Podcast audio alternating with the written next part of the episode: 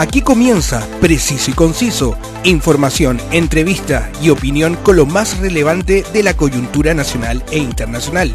Conduce Roberto del Campo Valdés. Preciso y Conciso, una mirada diferente.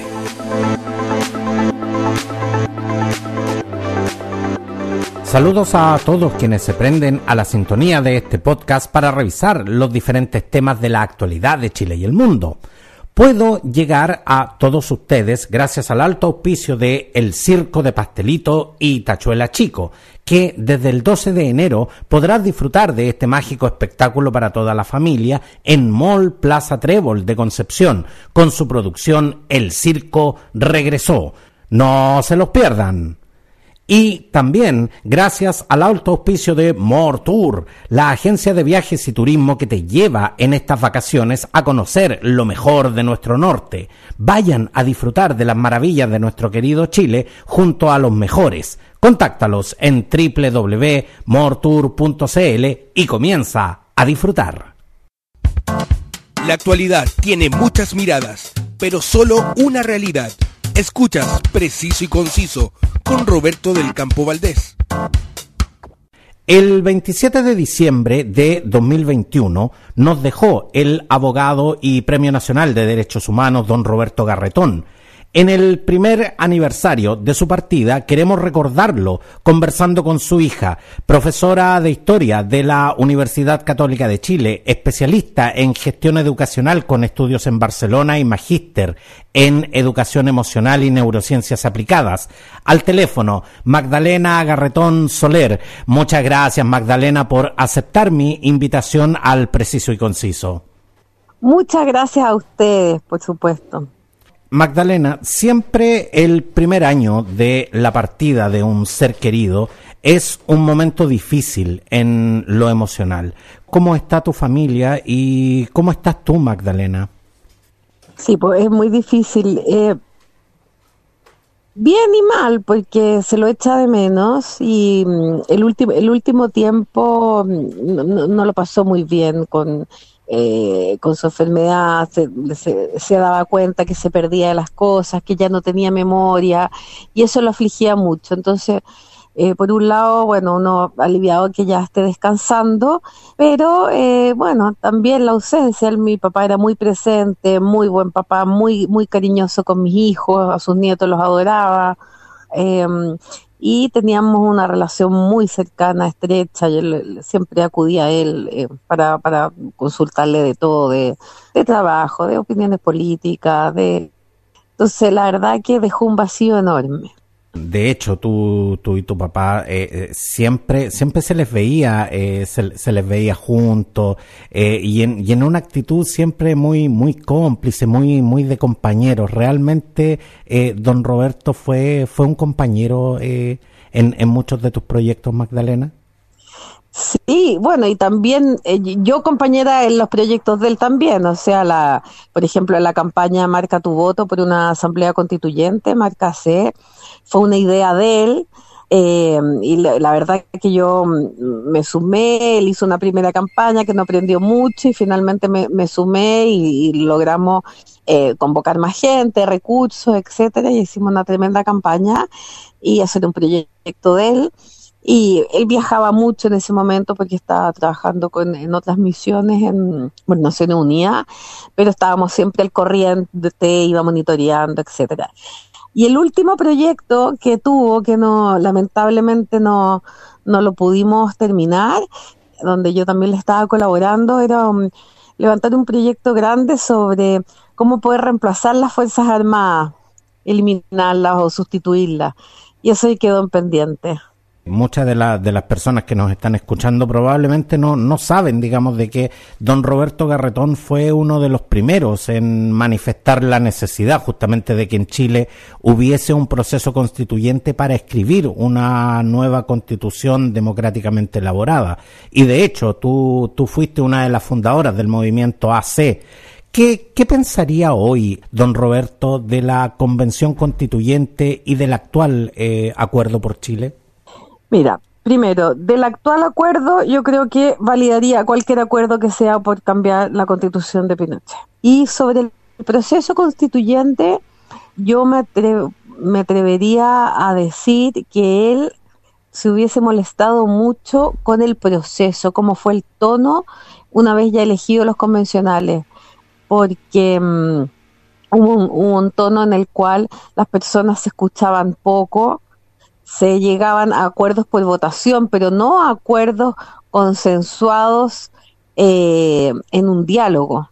Y que era y que realmente bueno eso lo, llevó al, fracaso. Él, él, siempre decía que una nueva constitución un proceso constituyente tenía que tener la adhesión ciudadana que la ciudadanía se tenía que sentir interpretada por lo que ahí estaba pasando. Entonces esta idea de como de la casa de todos de poder lograr un acuerdo una negociación eh, no la vimos en el proceso y yo creo que mm, independiente de que se puede estar de acuerdo en, en, grandes planteamientos que tuvo, planteamientos muy importantes y muy positivos que, nos propusieron en el texto, yo creo que lo que más hubiese criticado ha sido ese punto de desconexión con la ciudadanía. Él, soñaba que en la convención hubiese sesionado más cercana al pueblo, no tan encapsulado en el Congreso como fue. Don Roberto definitivamente creía en, en el diálogo como una herramienta de cambio social. Sí, sí, absolutamente. Es un pacifista, es un pacifista y tremendo. Y él sí, sí creía en el diálogo, absolutamente. Y lo que vimos ahí fue que muchos de los acuerdos eran por votación, pero no porque hubiese habido un entendimiento mayor. O eso es lo que nosotros vemos desde afuera. Eh, pero así todo me, resulta muy, incómodo em, poder interpretar lo que mi papá hubiese dicho, porque, bueno, él siempre fue muy autónomo en su él, él fue, digamos. Magdalena, el 29 de agosto de 2015 tuve el, el, gusto de, de, verdad que, que, don Roberto me diera una entrevista en su, en su oficina en el centro de Santiago. Y de hecho me, me llamó mucho la atención justamente su, su caballerosidad, su, su amabilidad, digamos, y que pese a que era un, un día festivo, él, él estaba formalmente vestido. Un hombre con esa eh, delicadeza, eh, ¿cómo procesaba de, desde la emocionalidad todo lo que le tocó escuchar de sus eh, defendidos? ¿Alguna vez, Magdalena, lo, viste quebrarse frente a eso? Yo creo que mm, sí, cuando, cuando secuestraron y degollaron a José Manuel. Para ahí, ahí, ahí, ahí se quebró, realmente. Eh, pero él se guardaba todo, se guardaba, a veces llegaba devastado, desolado, pero eh, se guardó mucho, fíjate, y trataba siempre de hacer un corte y cuando llegaba a la casa jugar con nosotros, cuando éramos pequeños, disfrutar con una comida, con algo rico, eh, de un juego, o sea, podía, tenía esa, esa, esa capacidad de, de, no, de no llevar el, el horror a, a la casa. Y, poder disfrutar también a la vez de, del trabajo fuerte que tenía, no solo en Chile, en África, descubrir fosas con, con 200 personas metidas adentro, todas juntas, unas cosas espantosas, visitar cárceles, eh, montones de lugares. Eh, la verdad que le tocó, le tocó realmente visitar muchas situaciones donde se veía gente que realmente estaba había sufrido atropellos enormes y él, la verdad que no perdía su también su capacidad gozadora por otro lado, de la música. Eh, bien impresionante la fortaleza que tenía que tenía mi padre. De verdad que nos resulta impresionante, Magdalena, porque si uno piensa que, que don Roberto tuvo que no solo ver, sino que muchas veces escuchar testimonios desgarradores de lo que pudiéramos considerar los grandes, eh, eh, grandes horrores de, de la naturaleza humana, eh, eh, yo la verdad es que eh, no, no sé, no, no, no logro siquiera imaginarme cómo, cómo podía procesar emocionalmente eso, cómo, cómo lograba canalizar eso de una manera que realmente no le afectara. Sí, es bien, es bien impresionante la verdad la fortaleza que tenía, sí. Eh, mira, incluso mis amigas recuerdan que, que, mi papá siempre jugaba con nosotros, se disfrazaba de mago para los cumpleaños, hacía todo esto. Entonces, te fijas que realmente tenía una fortaleza muy grande. Tenía una fe, un hombre católico. Eh, eh, bueno, yo creo que también ahí también puede haber estado su fe y su, su fortaleza también. Don Roberto eh, egresa de la Universidad de Chile en 1967 y trabaja como abogado en la, en la empresa Hemos. Eh, para los para los más para los más jóvenes lo que lo que hoy conocemos como aguas andinas digamos. Eh, solo cuando llega al, al comité pro paz y posteriormente a la vicaría de la solidaridad es cuando su nombre se comienza a, asociar digamos a la, a la defensa de los derechos humanos en en un área eh, de su profesión que nunca dejó. Eh, ¿Qué movía Magdalena a don Roberto a ir más allá de, de su trabajo defendiendo a víctimas de, de, violaciones de los derechos humanos? Mira, mi padre era opositor a Allende. Mi papá votó por Tomic, ingresó a la democracia cristiana en el año 72, eh, formalmente. Entonces tú dices, bueno, sin embargo, el día del golpe, a él le cambió su vida, se dice que se dio cuenta ese mismo día que esto iba a ser espantoso que iba a ser una dictadura que iba a durar mucho tiempo, y eh, se puso al servicio de inmediato de las causas, o sea, tomó mucha. El primer consejo de guerra que hubo de 110 personas alrededor que se defendían, mi papá tenía 90 y las otras 20 estaban repartidas entre 15 abogados, un abogado que porque era su hermano o su compañero, etcétera. Mi papá tenía 90 personas que nunca había escuchado su nombre, no sabía quiénes eran, pero los defendió todos.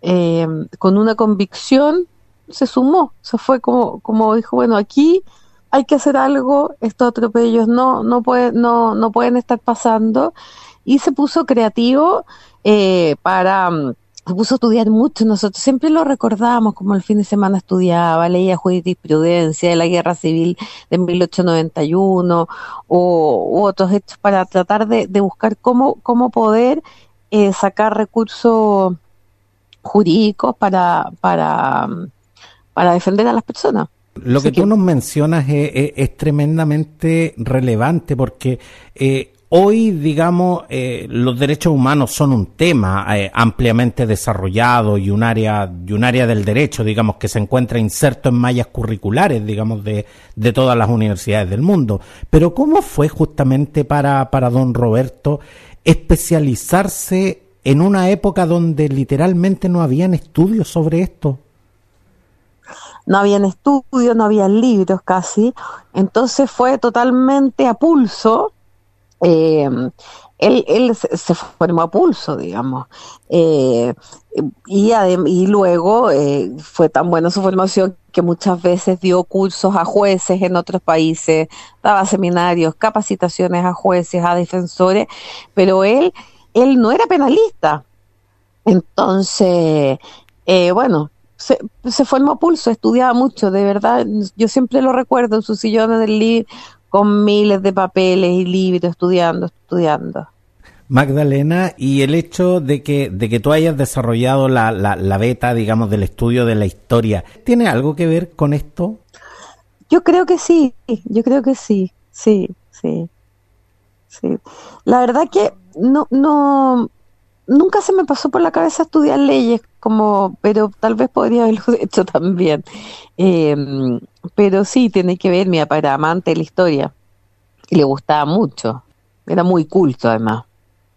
Durante su vida, digamos, eh, don Roberto Garretón realizó también mucho, mucho trabajo de lo que pudiéramos denominar trabajo de relaciones exter exteriores, digamos, integrando a Chile en los tratados de derechos humanos y asegurar la participación chilena, digamos, en, en instancias como el Sistema Interamericano de Derechos Humanos y la Convención Americana sobre lo, lo, los Derechos Humanos.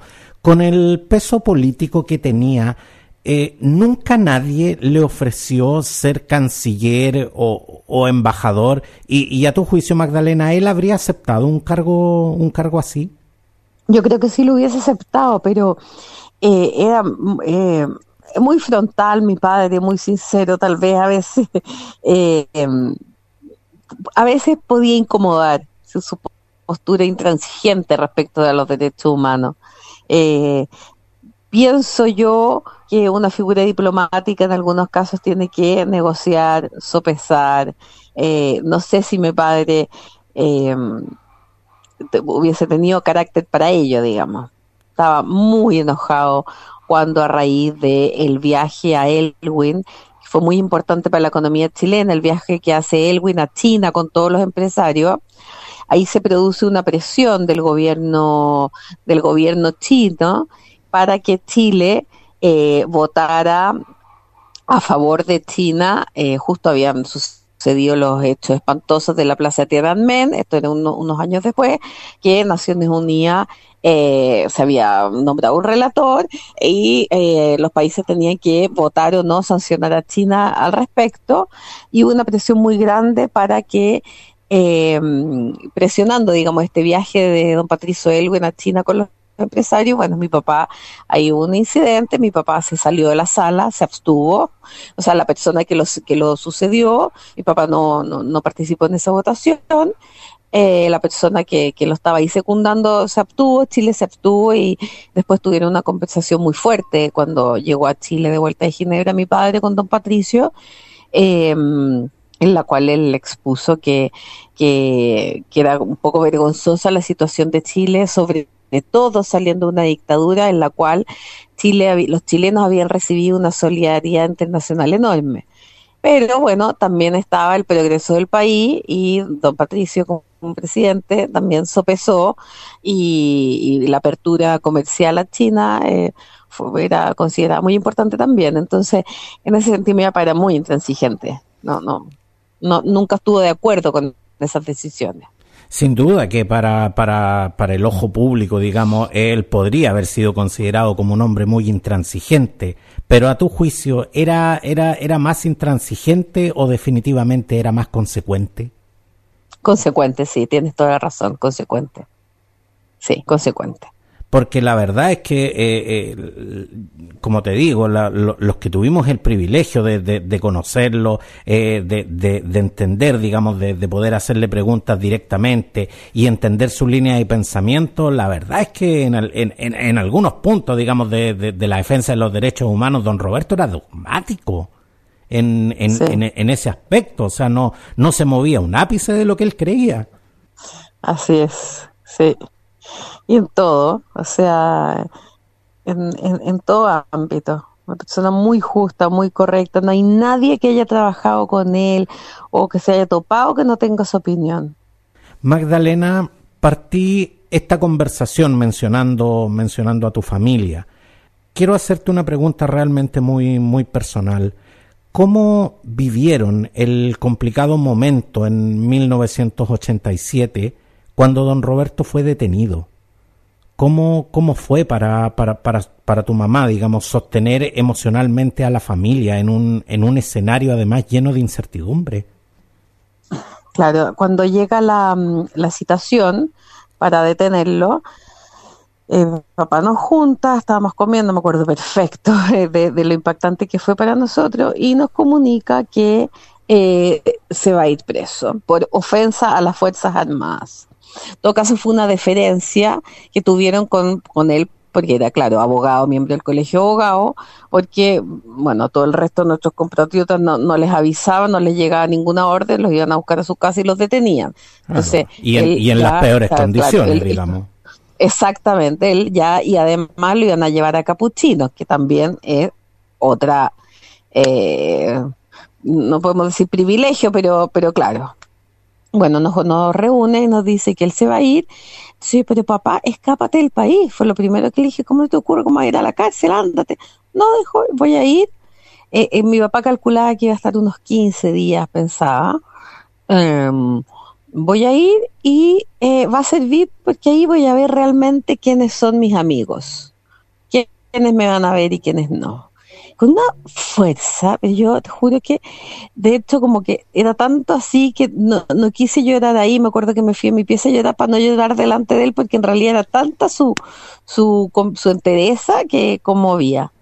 Y, y mi mamá, bueno, también, o sea, lo apoyó, y, bueno, finalmente ese día no alcanzó a dormir en la cárcel porque la presión fue mucha, fue el colegio de abogados en pleno, la a fiscalía, eh, a la fiscalía militar, digamos, y eh, donde lo tenía se alcanzó a meter en el furgón, pero ya iba como camino. Mi tía Carmen había llevado un colchón, una tela, capuchino, ya lo estaban esperando, etcétera, pero no, no alcanzó a dormir en la cárcel y lo soltaron. Fue mucha la presión que hubo. Y es cierto, Magdalena, de, que tú y tu abuela, digamos, eh, pudieron verlo en, en la fiscalía al momento que, se, que, se lo estaban llevando. Exactamente, yo me hice la cimarra del colegio, me junté con mi abuela y eh, nos fuimos tempranito y nos metimos a la fiscalía. Recuerdo que nos atendió un señor de apellido Melo. Eh, em, y estuvimos adentro y lo vimos adentro. Sí. ¿Y cuál, cuál era su actitud cuando, cuando se lo estaban llevando, Magdalena? No agachó la cabeza y puso con los dedos la B de la victoria y se metió a la, a la, a la, al, al furgón policial. Y ahí estaba, me acuerdo, estaba toda la vicaría, etcétera. Me acuerdo que eh, me acuerdo Jaime Ales precisamente que ahí me contuvo, yo me, me la haría llorar cuando lo vi que se iba en el furgón. Em, no, él de un interés impresionante no se retractó de nada, nosotros estábamos adentro con mi abuela, él no sabíamos que estábamos como en, la sala contigua. Eh, impresionante. Cuando vemos este momento, Magdalena, con, la distancia que, que, nos da el tiempo, eh, ¿fue un momento de, de, mucha, de mucho temor para ti o, fue más bien un momento de mucha inspiración? Tenía susto porque porque, porque bueno, eh, estábamos en una dictadura feroz, entonces la verdad que mm, tenía susto de que tal vez fueran no fueran los 15 días que él creía, sino que fuera más tiempo. Eh, sí, pues da pena, de que tan injusto, ¿no? Que, porque era era muy muy, muy injusto, era por, por unos artículos que se habían escrito en el boletín de la vicaría y claro, tenía algunas imprecisiones, que era un texto que, que no, no había escrito mi papá, sino que unos periodistas jóvenes y mi papá se, iban a ir contra ellas y él dijo, no, esto yo lo asumo porque yo soy el jefe de la área jurídica y los liberó al, al, a los periodistas que habían escrito que habían escrito el artículo y él asumió la responsabilidad.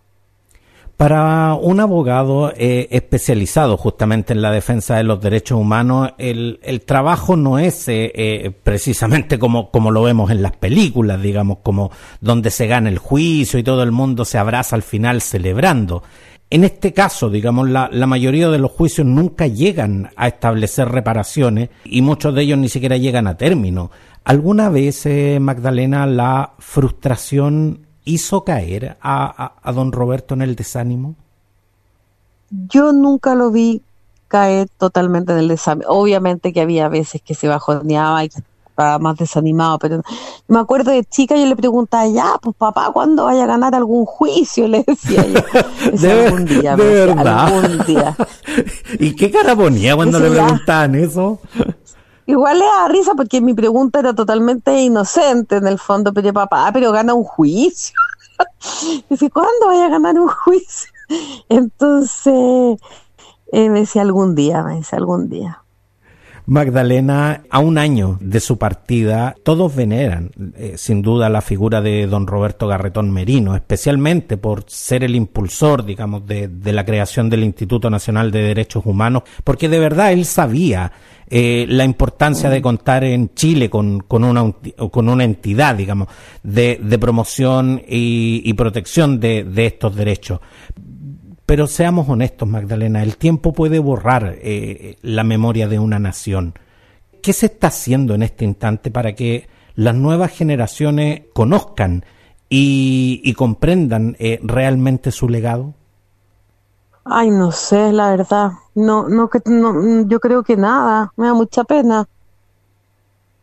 No sé, no sé si no sé, no sé si estará, se estará haciendo algo, la verdad.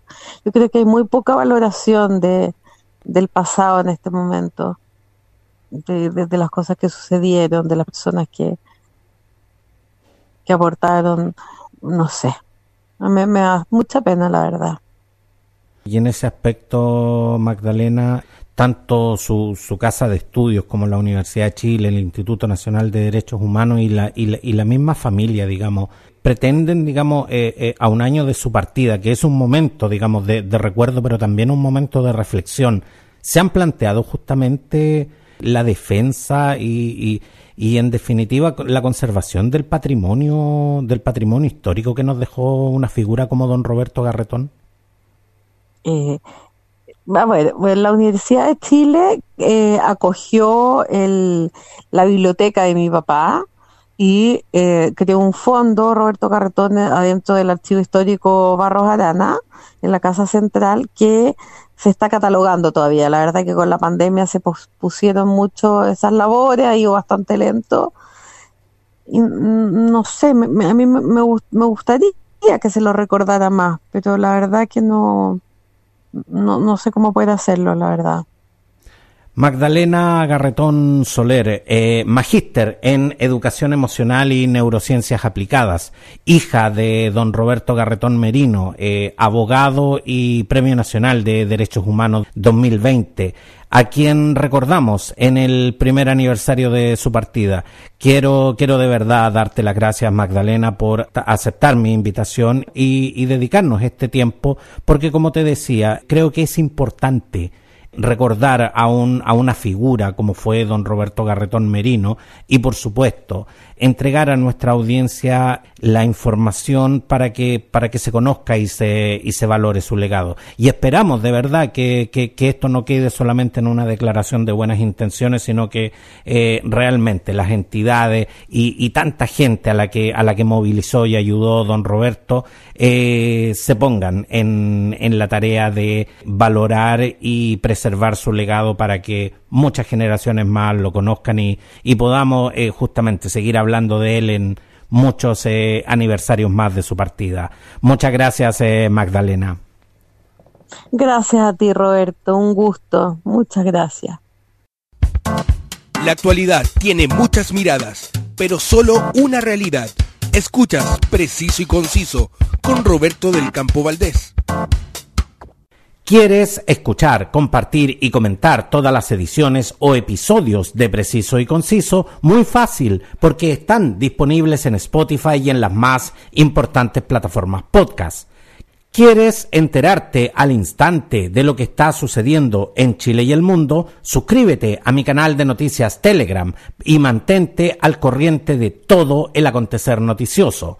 Comparte conmigo en todas mis redes sociales, en Facebook y en Twitter como Roberto del Campo Valdés y en Instagram como arroba preciso y conciso. Muchas gracias por acompañarme, un abrazo y nos vemos. Quedaste bien informado con los temas del momento. Preciso y conciso, una amplia mirada que te invita a ser parte del hoy y el mañana. Preciso y conciso, una mirada diferente.